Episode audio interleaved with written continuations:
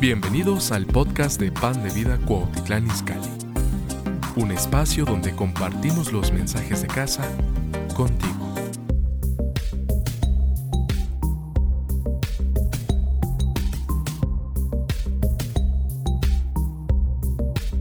El día de hoy quiero empezar directo y quiero eh, preguntarte algo. Eh, ¿Por qué eres cristiano? Quiero que, no sé si alguna vez te hayas hecho esa pregunta, pero quiero que en este momento, aquí donde estás, o si estás viendo la transmisión, quiero que tomes un momento y te preguntes, ¿por qué eres cristiano? Vamos, toma, toma dos, tres segundos para pensarlo. Di, ¿por qué soy cristiano? Y sabes, creo que esa es una pregunta que muchas veces no nos hacemos o que simplemente eh, venimos aquí a la iglesia cada domingo, estamos tratando de vivir una buena vida, ¿verdad? Pero en el, en el paso de los días, en el día a día, olvidamos la razón de por qué estamos haciendo lo que estamos haciendo, olvidamos la razón de por qué creemos lo que creemos. Eh, y, y, y, lo que sentía de parte de Dios, y no sé si a alguno de ustedes les ha pasado alguna vez, pero que estás haciendo algo y, estás tan metido en eso que estás haciendo que empiezas a pensar en otras cosas en tu cabeza y de repente olvidas lo que estabas haciendo. ¿Sí les ha pasado? Eh, por ejemplo, la semana pasada recuerdo que íbamos mi esposa y yo y íbamos a dejar a mi hijo a la escuela y después de dejar a mi hijo a la escuela veníamos aquí a la iglesia, pero empezamos a platicar y, en, medio de esa plática yo me distraje y bueno, no, no se necesita mucho para distraerme a mí, ¿verdad? Pero eh, en medio de esa plática me distraje y como tres minutos después, Vale me dice, Leonel, no dejamos a Leonel en la escuela. Y yo así como, ¿a poco traemos a los niños? Y volteo atrás y están mis dos hijos y, fue como de, estaba tan enfocado, o más bien, yo tenía un objetivo hacia dónde ir, tenía una dirección, tenía una meta, un objetivo, pero por las distracciones que estaban alrededor de mí, olvidé esa meta y empecé a hacer otras cosas y perdí de vista hacia dónde iba.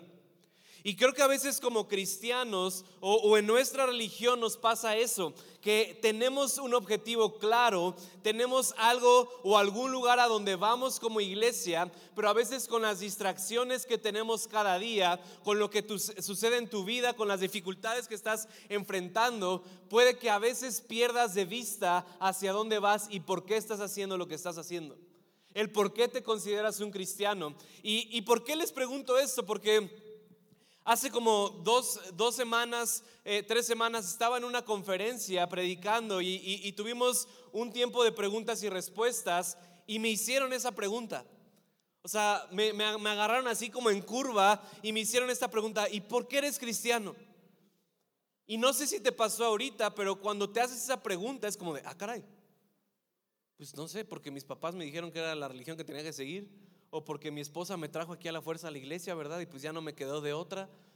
Y, esa, y esa como pregunta te, te confronta con algo en tu corazón y, y a mí me confrontó y, y, me puse y llevo como tres semanas meditando en eso y he estado pensando como de, ¿por qué soy cristiano? ¿Qué es lo que realmente me lleva a mi vida a considerarme un cristiano? ¿Qué es lo que se define como cristiano? Y entonces no me quise quedar ahí y, y cuando estaba orando y sabía que iba a compartir con ustedes el día de hoy, quise compartir de esto, pero quería escuchar la opinión de otras personas.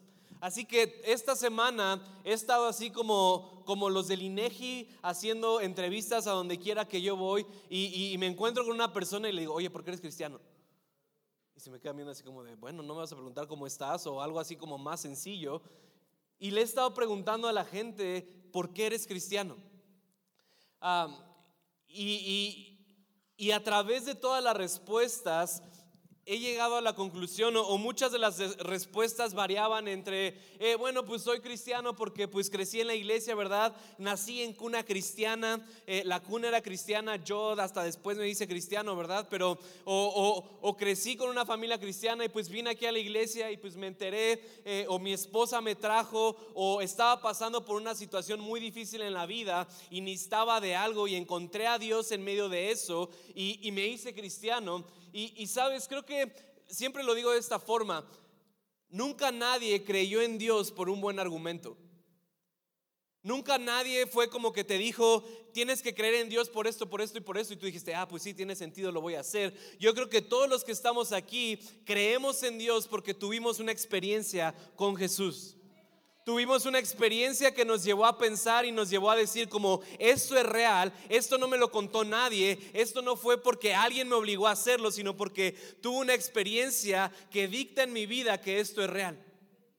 Y, cuando estaba hablando con las demás personas, como que empezaban a procesar el cómo llegaron al cristianismo y, y todos como que de repente llegaban a esta conclusión, como, ah, pues sí, pues creo que soy cristiano porque quiero ser como Jesús.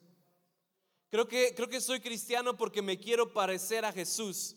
Pero llegaban a esa conclusión tiempo después de estar analizando por qué hacían lo que hacían. Y el punto es este, yo creo que en nuestra vida a veces olvidamos el punto de por qué somos cristianos. A veces olvidamos el objetivo que tenemos trazados, que, trazado, que es ser como Jesús. Y empezamos a hacer cosas que, que, son buenas y que nos ayudan a nuestra vida, pero que no nos están llevando al objetivo que Dios tiene para nuestras vidas. Y, entonces me puse a preguntar como, ¿por qué soy cristiano? Y, luego no sé si, si, les ha pasado, ¿verdad? Que te empiezas a hacer una pregunta y luego como que empiezas a filosofar y, terminas en otras preguntas. Y, y después para mí fue como de, ok, ¿por qué soy cristiano? Pero antes de responder por qué soy cristiano, quiero saber qué es el cristianismo. ¿Qué significa ser cristiano? ¿Qué significa el hecho que tú y yo nos identifiquemos con la religión del cristianismo? ¿Qué define a un cristiano? ¿Cómo tú y yo a través de nuestra vida podemos, no sé si sea la manera correcta de decirlo, pero podemos medir nuestro cristianismo? ¿Cómo tú y yo a través de los años podemos considerar si hemos crecido en nuestro cristianismo o si nos hemos hecho para atrás o si te has quedado en ese punto, porque creo que tenemos que tener esa perspectiva. Y, a veces lo que pasa es que no sé cuánto tú llevas conociendo de Dios, no sé cuánto tú llevas considerándote un cristiano, pero creo que a veces entramos en esta monotonía, en este letargo de que nuestra vida se ve igual siempre. Y tú puedes analizar tu vida y, no sé si puedas decir como, ah, o, cuáles son las métricas que podríamos utilizar para considerar que alguien es un buen cristiano o no es un buen cristiano. Porque bueno, lo mismo, hay personas que pueden decir, ¿sabes qué? Yo llevo 20 años siendo un cristiano. Pero ¿cuántos saben que, que me digas que llevas 20 años siendo un cristiano no significa que eres un buen cristiano? Hay personas que, ah, y, no me malentiendan, no quiero juzgar a nadie, no quiero que te sientas juzgado, pero, pero quiero que te metas conmigo a, a mi cabeza un momento para que podamos llegar a un punto.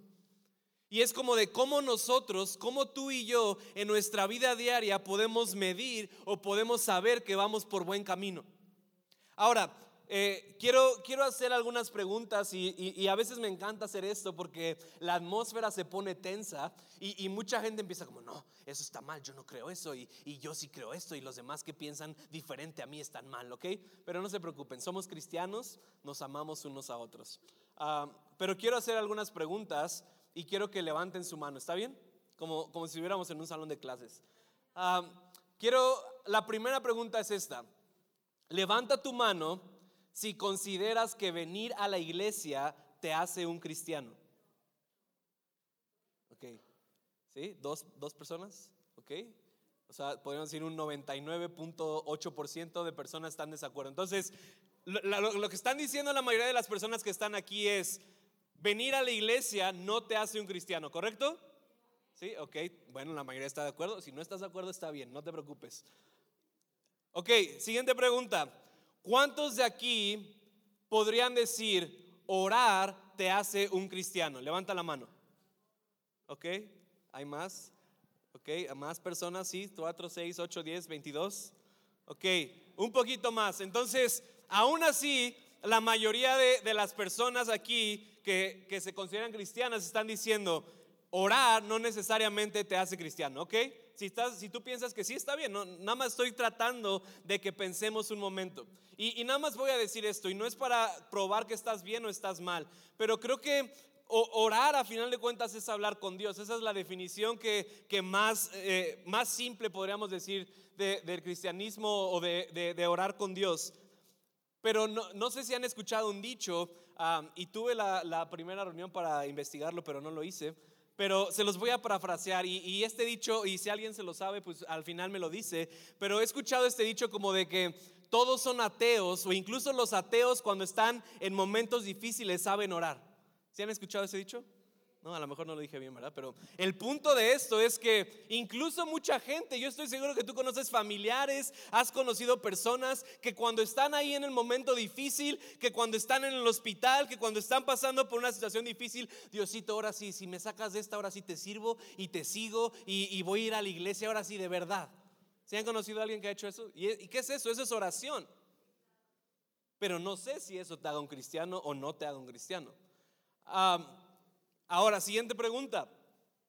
¿Decir que eres cristiano te hace un cristiano? No, bueno, ese sí fue todos. No.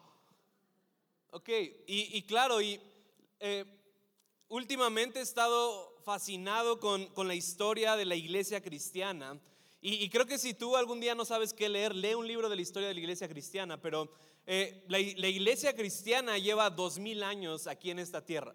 La iglesia cristiana surge de, este grupo de creyentes que conoce a Jesús, que experimenta a Jesús y dice, el mundo necesita saber de, este tipo, el mundo necesita saber quién es Jesús y lo que hizo y empiezan a crecer e incluso... Eh, eh, socialmente, filosóficamente, aún personas que son ateas y que no creen en Dios han atribuido muchos de los beneficios que hay en la sociedad hoy en día a la iglesia cristiana.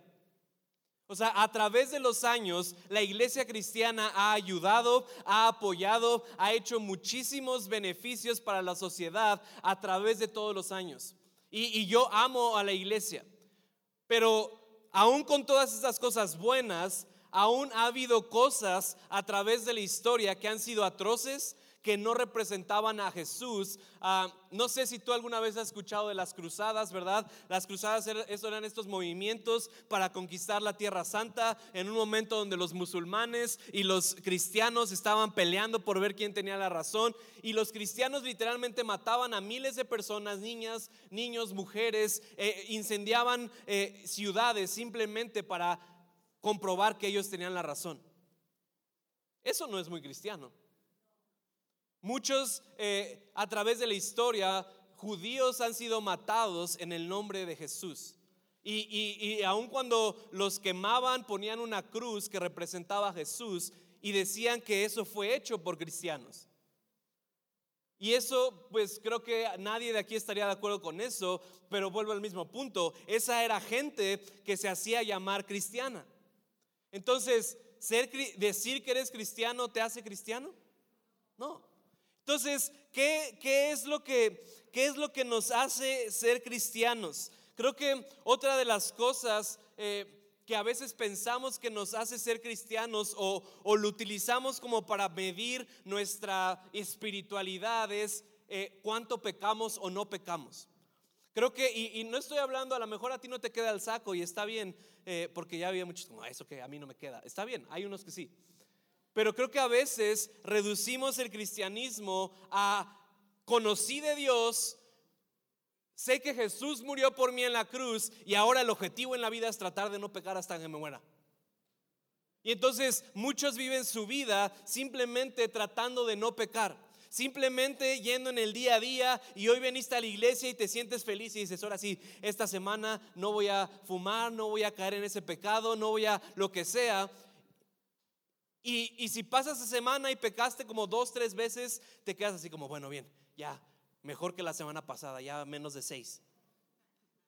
Y a veces, a veces pensamos que el cristianismo es simplemente tratar de vivir una vida buena y, decir, no pequé, no vivo en pecado. Y, quiero decirte esto, o sea, no estoy diciendo que, que no, pero eh, en la Biblia hay muchísimos versículos que hablan de tu nueva naturaleza.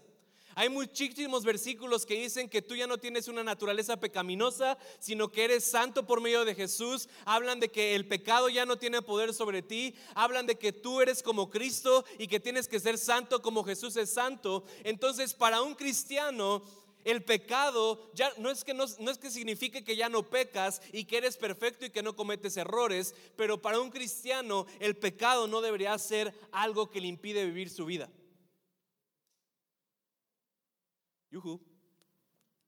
Para un cristiano el pecado es Jesús me libró del pecado. Sigo fallando, puedo fallar, puedo cometer errores, pero eso ya no es mi naturaleza, eso ya no es quién soy yo. Puedo pecar, sí, pero y cuando peco pido perdón y Dios me restaura, pero ya no es el objetivo de mi vida. Pero el punto es este, para muchos el objetivo de su vida en el cristianismo se ha reducido a tratar de pecar o de no pecar.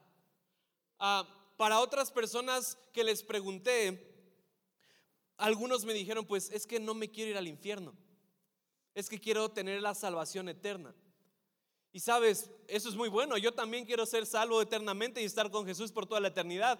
Pero el cristianismo es más que eso. Todo esto que les he estado diciendo son consecuencias de vivir con Jesús.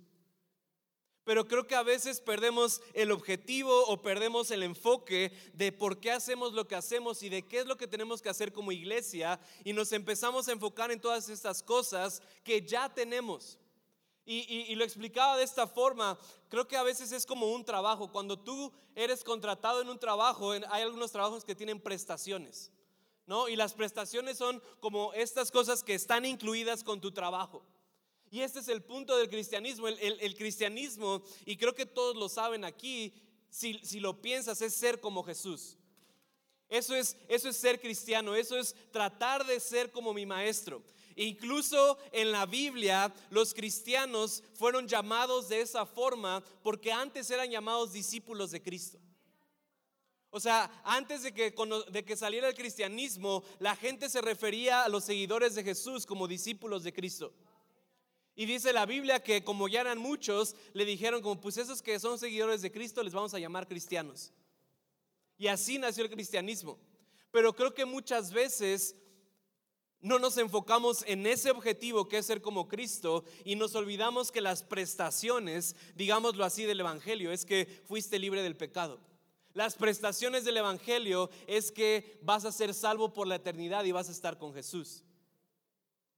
Pero entonces a lo que quiero llegar es esto y, el día de hoy el objetivo con este mensaje es que tú puedas salir de este lugar con una visión clara de qué es lo que Dios espera de ti mientras estás aquí en la tierra. Que puedas salir inspirado y que puedas salir apasionado a hacer algo con tu vida y no estar esperando a que pase algo para que entonces sientas que Dios te está usando.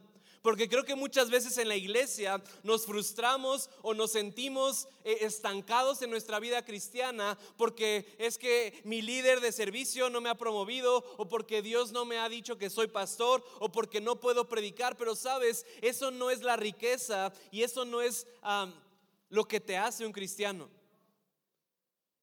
Y a veces nosotros somos los mismos que nos estancamos y el punto que quiero que sepas el día de hoy es que la forma en que tú puedes, digámoslo así, medir tu cristianismo y saber si estás haciendo un buen trabajo es si te pareces a Jesús. Que tu vida no se basa en un domingo en la iglesia o en un martes en la oración, que tu vida se basa en tu trabajo, en tu familia, en tu día a día, en si te pareces a Jesús. Y y quiero que vayamos rápidamente a, a Lucas 10:30.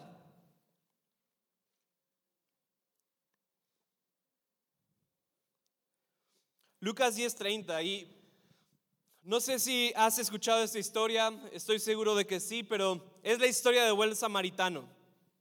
Y el contexto de esta historia es la siguiente. Los, los fariseos eran personas religiosas. Los fariseos eran los que se sabían de, letra, de libro a libro, la Biblia o la ley. Y e, eran personas religiosas que estaban eh, orgullosos de quienes eran, estaban orgullosos de sus acciones, pero perdieron de vista a Jesús. Entonces los fariseos estaban con Jesús y, llegaron con Jesús y estaban teniendo como una conversación como la que estamos teniendo y, le estaban diciendo como Jesús, a ver dinos Jesús, ¿qué es lo más importante en esto nuevo que nos estás enseñando? ¿Qué es, ¿Qué es lo más importante que tengo que hacer en mi vida? Y Jesús les dice, no sé, dímelo tú. Me encanta cuando alguien te haga una pregunta así que no puedes contestar, dile, no sé, ¿tú qué piensas? Pero Jesús sabía la respuesta. Y Jesús le dice, los fariseos contestan, pues la ley dice que amarás al Señor tu Dios con toda tu mente, con toda tu fuerza, con toda tu alma, y amarás a tu prójimo como a ti mismo. Y Jesús sabía que no tenían una buena intención y le dice, pues ahí está, tú mismo te diste la respuesta, dale, ve, ve y haz eso. Y, uno de los fariseos le dice, pero ¿cómo puedo saber quién es mi prójimo Jesús? Porque para los fariseos, una persona que no era cristiana ya no era su prójimo. Una persona que pecaba ya no era su prójimo. Una persona que no estaba de acuerdo contigo ya no era tu prójimo y entonces era como una justificación para dejar de amar a esa persona. Y, Jesús, siendo Jesús, les cuenta una historia. Y vamos a leer a partir del versículo 30. Dice, Jesús respondió con una historia. Un hombre judío bajaba de Jerusalén a Jericó y fue atacado por ladrones. Le quitaron la ropa, le pegaron y lo dejaron medio muerto al costado del camino. Okay. Y luego dice, un sacerdote que pasó por allí por casualidad. Ok, sacerdote, ¿qué era? Es un pastor. Hagan de cuenta si, si estamos leyendo la versión 2022. Dice, un pastor iba pasando por ahí cuando vio al hombre en el suelo. Cruzó al otro lado del camino y se siguió de largo. No sé si alguna vez te ha pasado que tú vas en la calle y de lejos ves a alguien que no te cae bien o ves a alguien que le debes dinero o, no lo quieres saludar y haces así como de, ah, y te pasas a, a la otra banqueta y como que haces como que no lo ves. Eso hizo el pastor. O sea, el pastor iba pasando por ahí, vio al hombre tirado y se siguió de largo. Luego dice, un ayudante del templo pasó y lo vio ahí tirado. Ahora, un ayudante del templo, ¿qué era? Era alguien que servía dentro de la iglesia, era un, era un servidor de la iglesia, alguien que estaba a lo mejor en un servicio, eh, en intercesión, en danza, en alabanza. Y no quiero decir nada, ¿verdad? Porque después me van a decir, uy, le echaste a los de no sé quién. Pero, pero era alguien que servía en la iglesia, era alguien que escuchaba la palabra de Dios, que, que se decía un cristiano dice, pasó por ahí y se siguió de largo, pero también se siguió de largo por el otro lado. Luego dice, entonces pasó un samaritano. Ahora, algo que tienes que entender, porque muchas veces les he dicho que a veces leemos la Biblia y no entendemos los conceptos o lo que realmente está pasando ahí. Los samaritanos y los judíos en el tiempo de Jesús no se llevaban. Hagan de cuenta que eran esas familias que se agarran del chongo y se dejan de hablar como por 20 años. Esos eran los judíos y los samaritanos. Entonces, y, aún en la Biblia, cuando tú ves que Jesús habla con la mujer samaritana, los discípulos se impresionan porque es como de, Jesús, ¿qué te pasa si es la familia a la que no le hablamos? Y Jesús no le importaba eso. Entonces dice que un samaritano, o sea, una persona que no se llevaba con los judíos, que probablemente también hubiera pasado y le hubiera dado una patada, si no hubiera sido cristiano. Dice, entonces pasó un samaritano, entonces pasó un samaritano despreciado y cuando vio al hombre sintió compasión de él. En otras palabras, el evangelio de Jesús, su convicción de cristianismo, de ser como su maestro, hizo que tuviera compasión. Y dice, se le acercó y le alivió las heridas con vino y aceite de oliva y se las vendó. Luego subió al hombre en su propio burro y lo llevó a un alojamiento donde cuidó de él. Al día siguiente le dio dos monedas de plata al encargado de la posada y dijo, cuida de, estos, de este hombre, si los gastos superan esa cantidad, te pagaré la diferencia la próxima vez que pase por aquí. Ahora bien, ¿cuál de estos tres te parece que fue el prójimo del hombre atacado por los bandidos? preguntó Jesús. El hombre contestó, el que mostró compasión. Entonces Jesús le dijo, así es, ahora ve y haz lo mismo. Amados, esto es cristianismo. Es que en tu vida diaria, que saliendo de tu zona de confort, en lo que haces todos los días, en el trabajo, en tu familia, que continuamente busques manifestar a Jesús, que ames a las personas como si fueran, como si Jesús, como si tú crees, perdón, como tú piensas que Jesús las amaría. Eso es cristianismo. Literalmente, si, si estudiamos la etimología de la palabra cristiano o cristianismo, literalmente significa pequeños cristos. Es decir, que el objetivo del cristianismo es que tú y yo, donde quiera que estamos, podamos ser como Jesús pequeños, que están amando y que están bendiciendo al mundo a su alrededor. Pero me parece y, tengo miedo porque creo que a veces como iglesia hemos perdido el objetivo de lo que hacemos. Y hemos visto el cristianismo como una licencia de superioridad moral para decir, es que yo no soy como ellos. Es que yo ya tengo la verdad, es que yo ya soy salvo, es que yo ya conocí a Jesús y no soy como esos pecadores. Hay una historia en la Biblia que ilustra eso y no vamos a ir ahí, pero básicamente hay personas orando en el templo y dice la Biblia que llega un publicano a orar y, me encanta porque en, el tiempo de Jesús cuando iban a dar los diezmos, la gente sabía cuánto dabas. Hay otra historia donde Jesús está ahí nada más viendo cuándo diezman. Hay otra historia, esta que le estoy diciendo, donde la gente llegaba a orar y oraban en voz alta. Tú sabías lo que estaba orando la persona. Y dice que llegó este publicano, era básicamente alguien eh, que no tenía una vida recta, que probablemente estaba en pecado, que probablemente era corrupto. Y dice que llegó y oró en voz alta, Dios, perdóname porque soy un pecador. Y luego dice la Biblia que llegó otro fariseo, llegó un fariseo y empezó a orar en voz alta y dijo, Dios te doy gracias porque yo no soy como los pecadores de allá afuera. Gracias porque soy cristiano, porque puedo venir aquí a la iglesia, Jesús. Y Jesús voltea con sus discípulos y les dice, les digo claramente que el que se fue perdonado de esa situación fue el publicano y no el fariseo. Entonces, quiero, quiero volverte a hacer esa pregunta. ¿Por qué eres cristiano? ¿Qué, qué, qué es lo que define para ti el cristianismo? Porque hay muchas cosas que teóricamente las sabemos en nuestra cabeza, pero creo que lo que nos falta es la práctica.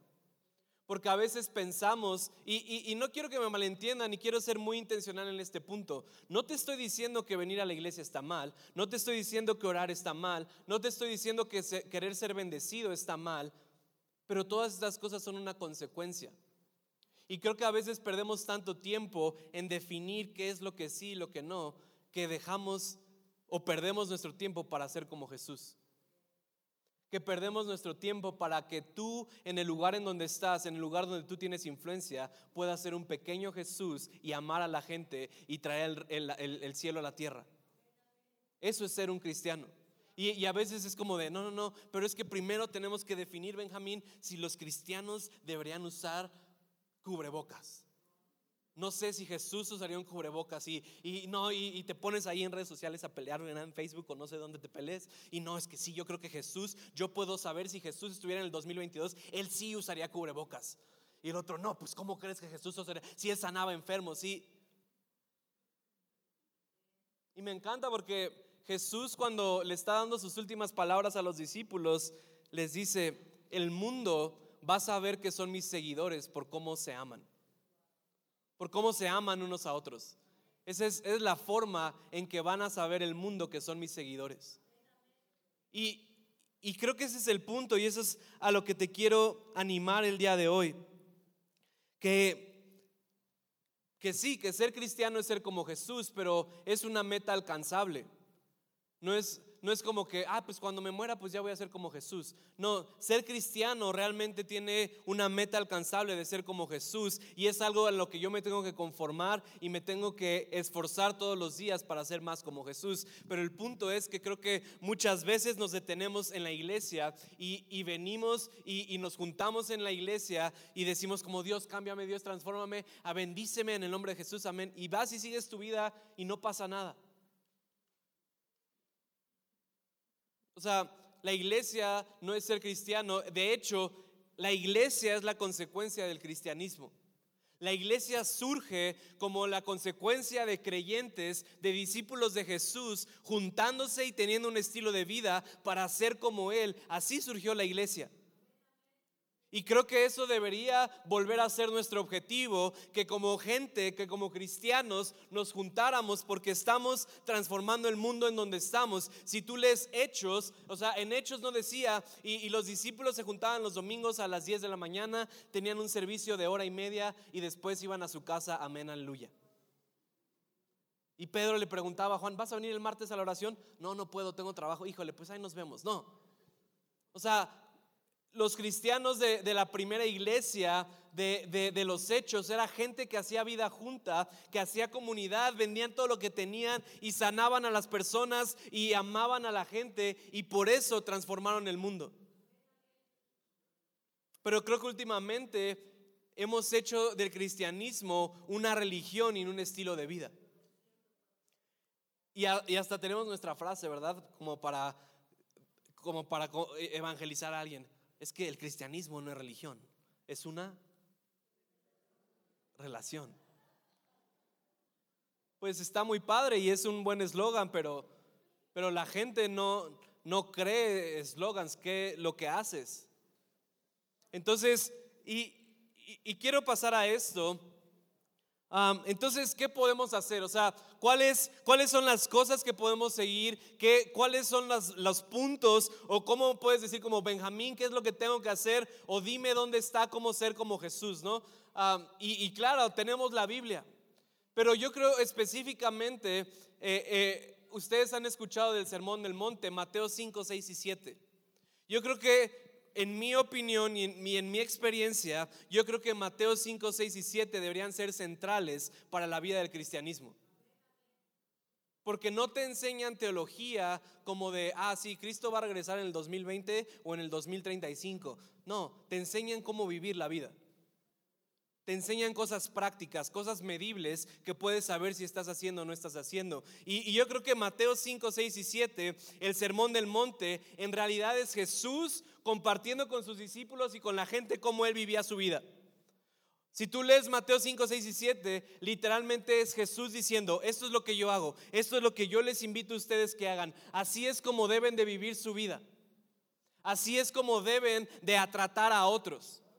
Entonces, eh, quiero que vayan ahí a Mateo 5 y vamos, vamos a empezar y obviamente hoy no me va a dar tiempo de, ver todo el sermón del monte y, te lo dejo de tarea y creo que en algún punto estaría eh, bien estudiarlo juntos y ver qué significa cada una de las cosas.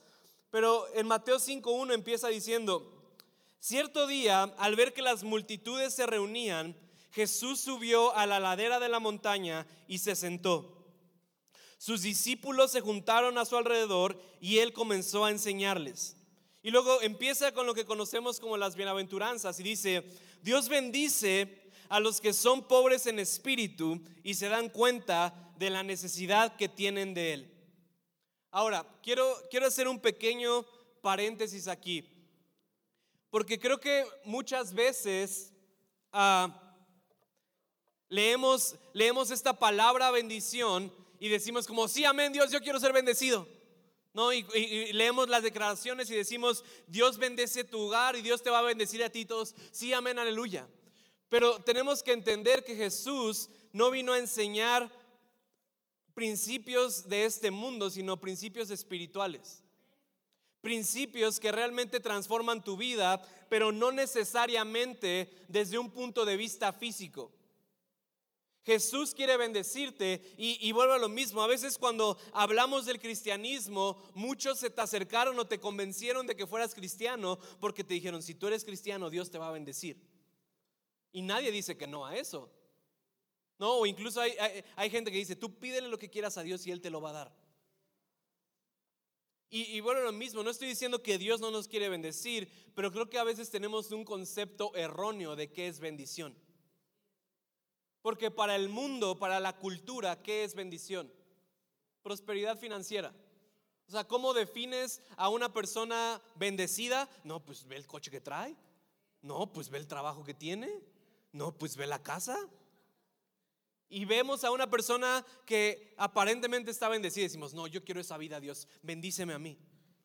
pero no ves su alma, no ves su familia, no ves cómo está. Y, Jesús trae una bendición que es una paz que sobrepasa todo entendimiento, trae una bendición que habla sobre tu familia, trae una bendición que va más allá de lo físico. Y, incluso yo he llegado a esta conclusión y a lo mejor no te va a gustar, pero creo que incluso que Dios te bendiga para muchos nunca se va a ver como bendición financiera. Porque a veces pensamos que esa es la única forma en que Dios nos puede bendecir y, reducimos la bendición de Dios a algo. Y también, y quiero decirte eso, prosperidad financiera en una persona no significa que Dios lo esté bendiciendo. Espero que esté haciendo las cosas bien y que haya obtenido un buen trabajo y que no sea por la tranza y que, y que o sea, son la consecuencia de, de decisiones y de actos, pero que una persona sea rica o tenga finanzas no necesariamente es bendición de parte de Dios. Y lo mismo para nuestro futuro. No puedes pensar que si llevas cierto tiempo en Dios, entonces significa que eventual, eh, que en algún punto en tu vida vas a tener riquezas. Puede que no, puede que sí. Pero quiero que, quiero que entendamos la bendición de parte de Dios desde una perspectiva diferente, porque sí, el seguir a Cristo trae bendición. El ser cristiano transforma tu vida y bendice quién eres y bendice todo lo que haces, pero creo que a veces no, no hemos sabido ver la bendición como, como, como lo ve el reino. Así que quiero, quiero darte una pequeña ilustración. Pásenle por favor. Quiero, quiero darte una ilustración para que realmente entiendas qué es bendición, para que realmente podamos ver cómo se ve la bendición en tu vida, cómo es que, que Dios bendice. Entonces, aquí tenemos a, a tres cristianos y, y esto, es, esto es bendición. Y a veces pensamos, obviamente, cuando digan, ¿quién quiere que Dios los bendiga? ¿Qué? ¿Por qué no dijeron? Pues sí, o sea, amén, ¿no? Y todos decimos como amén. Y entonces pensamos a veces que la bendición es como que Dios trae las bolas de bendición y ¿cuántos quieren que Dios los bendiga? Y es, no, no quieren, bueno, pues no se ve con ganas. Ah, sí, Josué agarró la bendición, ahora él va a ser bendecido, le dieron un ascenso en su trabajo. ¿Quién más quiere? Ay, no, no, no, ya no lo recojas. No, no, no, ya te perdiste la bendición de Dios, no estabas preparada, no estabas lista para la bendición. ¿Tú quieres la bendición de Dios? Sí, agarraste de buenas a Dios y la cachaste.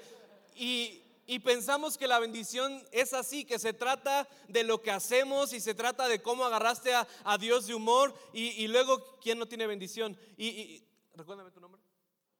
Y luego Diana es una cristiana que viene todos los domingos a la iglesia y ve que Josué y que Cristian están bendecidos y es como de Dios, ¿qué te pasa? ¿Por qué no me bendices a mí si yo oro todos los días, y yo vengo a la iglesia y todavía para terminar de enamorar, Dios otra vez bendice a Josué y así se queda. Se queda ah. Y pasa al lado de ti la persona que tú ves que su vida está siendo prosperada, que ves que su familia está bien y tú así como, ah, y pensamos que la bendición funciona así, pero no es así. La bendición funciona más como Dios estableciendo principios para que seas bendecido. Dios estableciendo cosas en tu vida que puedes hacer para que vivas bendecido. Lo quiero decir de esta forma. A veces pensamos que la bendición depende de Dios, pero depende de ti. A veces pensamos que el que seamos bendecidos depende de cómo agarramos a Dios, pero Dios realmente puso sobre la mesa todo y te dijo, sírvete. Esto es bendición. Si quieres ser bendecido, entonces te tienes que comportar de esta manera. Entonces, por eso, entonces vamos ahí a Mateo. Entonces, Mateo 5 está diciendo, eh, en otras versiones dice, bienaventurados son. O sea, en otras palabras está diciendo, bendito es o vas a ser bendecido o tu vida va a ser bendecida cuando hagas esto. Y dice, bendecido, Dios bendice a los que son pobres en espíritu y se dan cuenta de la necesidad que tienen de Él, porque el reino de los cielos les pertenece. Entonces, un día Cristian la cacha y dice, es que no, la bendición no es de algo que Dios hace, sino yo tengo que someterme a los principios de Dios y entonces voy a ser bendecido. Y entonces Cristian agarra y dice, no, no, no, pues voy a reconocer que tengo una necesidad de Dios, voy a reconocer que necesito a Dios en mi vida. Y entonces Dios bendice a Cristian porque aceptó esa verdad en su vida. Entonces, agarra la bendición, Cristian. Y entonces Cristian ya está caminando en su vida bendecido porque entendió un principio y lo está aplicando a su vida. Y, Cristian dice, no, no, no, esto sí sirve. Y, y luego lee y dice, Dios bendice a los que lloran porque serán consolados. Dios bendice a los que son humildes porque le darán toda la tierra. Y Cristian ve su vida y dice como, oye, no, sí, yo creo que soy orgulloso y soy prepotente y le hablo mal a la gente y creo que soy mejor que todos. Pero eso no es una vida de bendición. Y Cristian dice, voy a hacer un cambio en mi vida y de ahora en adelante voy a ser humilde. De ahora en adelante voy a servir a otros porque esa es la, forma, la grandeza. Y entonces Cristian cambia su estilo de vida y dice, no, no, no, ahora soy humilde y ahora agarra la bendición Cristian y ahora Cristian ya está doblemente bendecido porque no solamente reconoce que tiene una necesidad de Dios, sino ahora vive y camina humildemente. Y Dios lo bendice. Y, Cristian la agarra todavía más y, y luego dice, Dios bendice a los que tienen hambre y sed de justicia porque serán saciados. Y Cristian está viviendo su vida injustamente y Cristian está metido en cosas que, no son justas, eh, sabe que está haciendo injusticia a las personas y dice, ok, ya vi que si hago eso Dios bendice mi vida, entonces voy a ser un hombre de justicia. Voy a ser una persona justa, voy a ser una persona que le da a los demás lo que les pertenece. Hay una frase, es una de mis frases favoritas de todos los tiempos y dice, déjenme acuerdo porque luego las digo mal. Si me encargo de darle a la gente lo que le pertenece, Dios se va a encargar de darme a mí lo que me pertenece. Entonces, entonces Cristian dice, no, no, no, ahora voy a vivir una vida justa. Y entonces Cristian vive una vida justa y agarra la bendición de la... De... Entonces Cristian ya va caminando por la vida y, de repente lo ven Josué y lo ve Diana y dicen como, pues ¿qué le pasa a Cristian? Dios lo está bendiciendo. Y aparte lo peor que decimos es como, pues quién sabe qué está haciendo, ni hace nada. Si yo soy mejor que él, si yo sí vengo a la iglesia, si yo sí hago ciertas cosas, pero, pero es así como funciona la bendición. La bendición no es, no es aleatoria, la bendición no es como, a ver, fórmense hijos a ti sí, de ti Marín de Dopingüe, tú sí eres bendecido, tú no eres bendecido, tú sí, tú no. La bendición es por medio de los principios que Dios ha establecido, de esa forma puedes acceder a la bendición. Y, lo que a veces me, me preocupa como cristianos es que pensamos que la mejor bendición es la bendición financiera. Y pensamos que eso es lo mejor que Dios nos puede dar, pero sabes, Dios te quiere dar paz, Dios te quiere dar humildad, Dios te quiere dar que seas una persona de paz, de una persona de justicia. Y sabes, pero también Dios te da, la, te da la, clave para ser bendecido financieramente y Dios dice, es mejor dar que recibir. La clave para vivir bendecido financieramente es ser generoso. Pero no nos gusta. Ahí ya no nos gusta la bendición porque queremos que la bendición venga sin un esfuerzo, sin, sin algo hacer nosotros. Y cuando vemos a alguien que sí es próspero, decimos, ah, ¿qué hizo él? Pero no sabes que a lo mejor sí tiene un estilo de vida de generosidad. Y, incluso pueden pasar a su lugar. Y, voy a decir esto, y, puede que se enojen muchos. ¿Están listos? Y, es una teoría que yo tengo. Pero los principios que Dios ha establecido en, en su universo en la tierra aplica para todos, conozcan o no conozcan de Dios. Y hay gente que ni siquiera conoce de Dios o ni siquiera es cristiana, pero es generosa y es más bendecida que tú. Y eso todavía te enoja más porque dices, pero si yo sí vengo a la iglesia, ¿qué le pasa si yo merezco ser? Pero es lo mismo, Dios dijo, ¿quieres ser próspero? Sé generoso.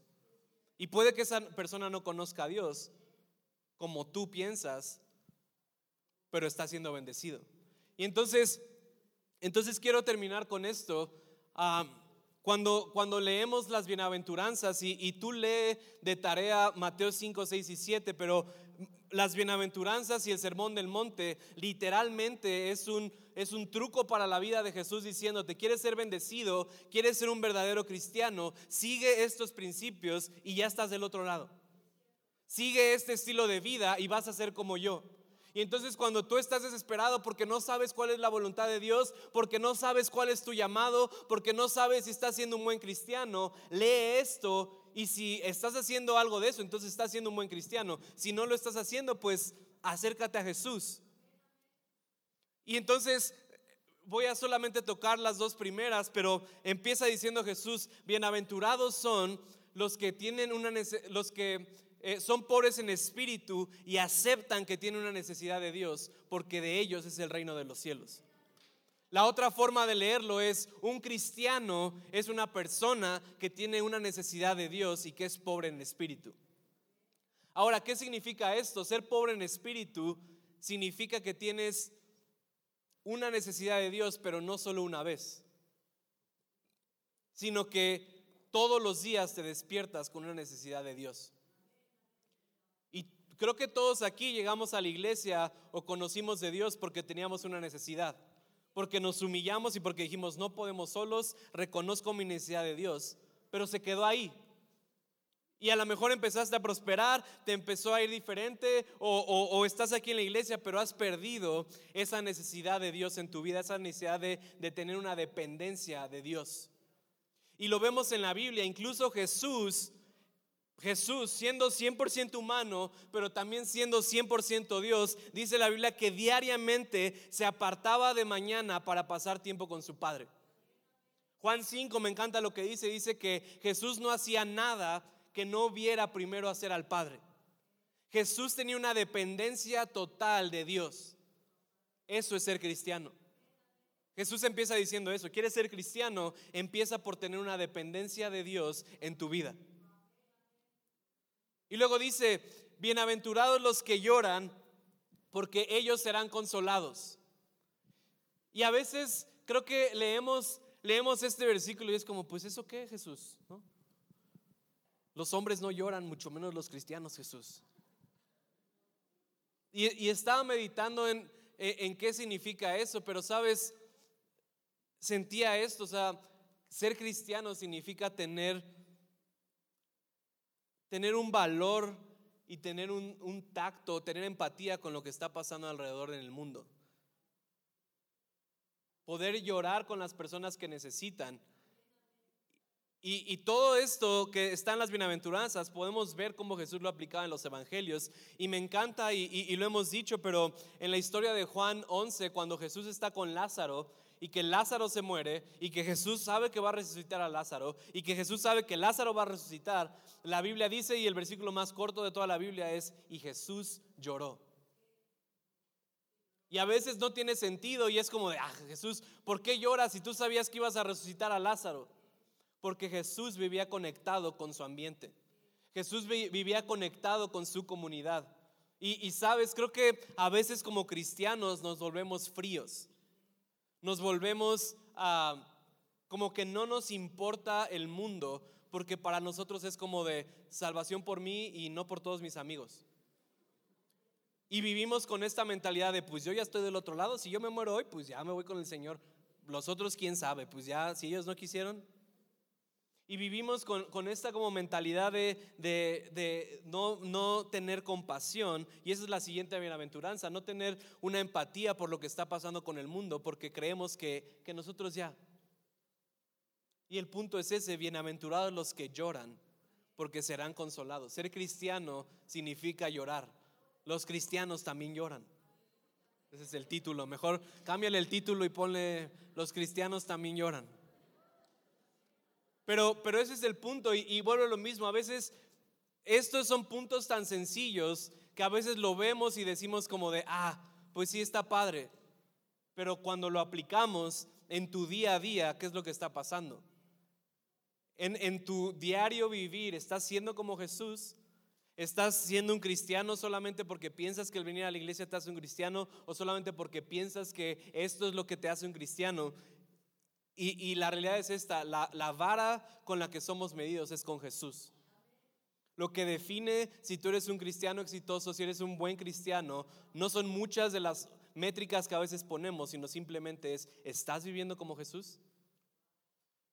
Y, no es para que seamos tan duros como nosotros. Y, ay, venga, mire, es que el otro día llegué al supermercado y no resucité a tres muertos que estaban ahí y ya me siento mal.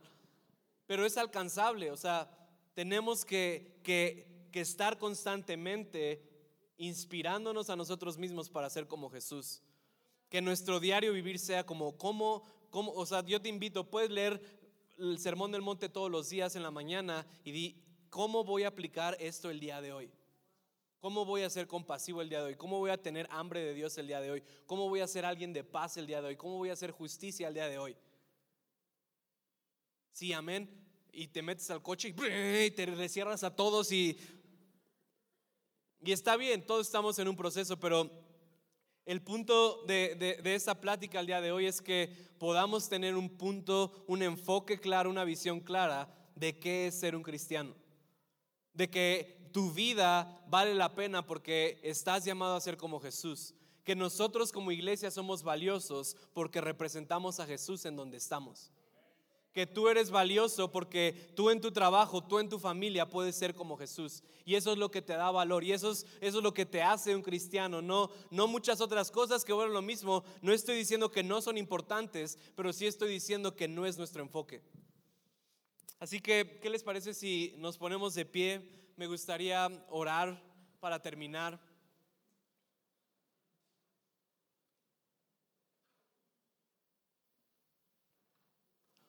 Y quiero que ahí donde estás puedas cerrar tus ojos. Y, quiero que te preguntes una vez más, ¿por qué soy cristiano? Que, que, tomes un momento ahí en tu mente, tomes un momento ahí en tu cabeza y que digas, ¿por qué soy cristiano?